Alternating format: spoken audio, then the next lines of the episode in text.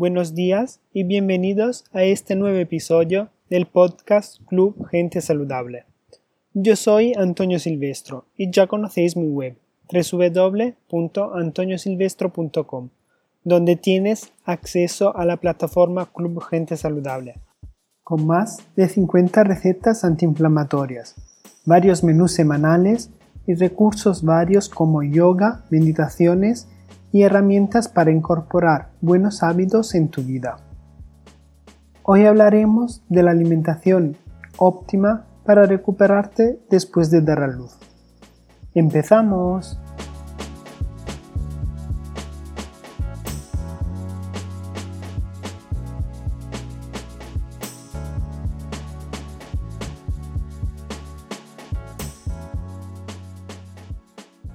Muchas investigaciones en los últimos años han vinculado la depresión a la inflamación. Por ejemplo, un estudio encontró una fuerte correlación entre la inflamación y los niveles de serotonina y la depresión postparto. Pero, ¿en qué consiste un estado de inflamación? La inflamación es el concepto base de una respuesta de sanación del cuerpo. Es la manera que nuestro cuerpo tiene para cuidar y llevar más actividad inmunológica en una determinada área que lo necesita. Entonces, un proceso inflamatorio es un proceso natural que tiene nuestro cuerpo para curarse, hasta que se quede donde se supone que tiene que estar y acaba cuando se supone que tiene que acabar. Si la inflamación persiste o se queda en una zona que no necesita un proceso inflamatorio, se produce una inflamación crónica que lleva a alguna enfermedad. Y el tipo de inflamación de la que tenemos que tener cuidado es la inflamación que es imperceptible, de bajo nivel por el cuerpo.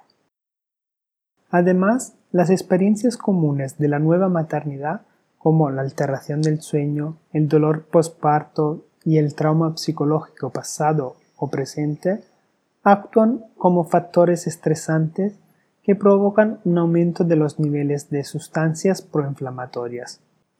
La lactancia materna tiene un efecto protector sobre la salud mental materna, porque atenúa el estrés y módula la respuesta inflamatoria. Sin embargo, las dificultades para amamantar, como puede ser el dolor del pezón, pueden aumentar el riesgo de depresión. Es clave para la prevención y el tratamiento de la depresión postparto reducir el estrés materno y reducir la inflamación. La lactancia y el ejercicio reducen el estrés materno y protegen el estado de ánimo de la madre.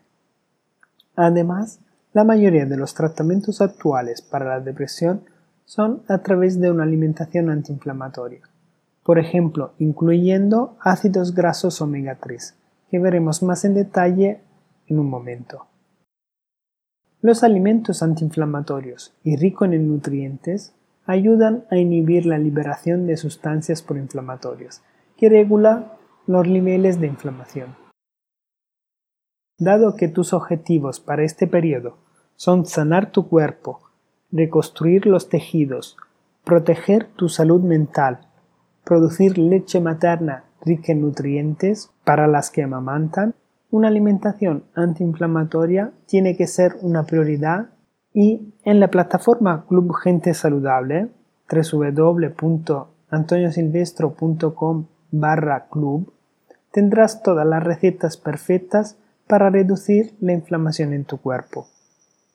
Vamos a ver ahora cómo pasar la acción y cuáles son, según mi opinión, las claves para una nutrición óptima en el periodo postparto y en general para cualquier caso. Número 1 hidratarse. Parece obvio, pero es muy importante y no me cansaré nunca de repetirlo. Sobre todo para las madres que amamantan, se requiere de 10 a 15 vasos de agua al día para calmar la sed y producir suficiente leche materna. El agua es el componente más abundante con un contenido de casi el 90% de la leche materna. Además, mientras más líquidos consumas, más rápido tu cuerpo podrá sanarse y regenerarse. La segunda clave es eh, la vitamina D. La forma activa de vitamina D es producida por el cuerpo humano como un subproducto de la, de la exposición natural al sol. Aprovecha entonces para caminar todos los días en la naturaleza o en la playa. Si eso no es posible porque es invierno o el tiempo no lo permite, también se encuentran en ciertos alimentos, incluidos algunos tipos de pescados, yema de huevo, setas y cereales enriquecidos, aunque en ese caso aconsejo revisar tus niveles de vitamina D con tu médico y si necesario suplementarse con vitamina D no sintética. La vitamina D no solo es buena para la salud mental de la madre y para el periodo posparto. Varios estudios han demostrado que bajos niveles de vitamina D en la madre al inicio del embarazo se asocia con riesgo de bajo peso al nacer y de lactantes pequeños para la edad gestacional. También es de destacar el hecho de que las madres con un bajo nivel de vitamina D llevaría a niveles más bajos de vitamina D en la leche materna, lo que pone a los lactantes exclusivamente en riesgo de deficiencia de vitamina D.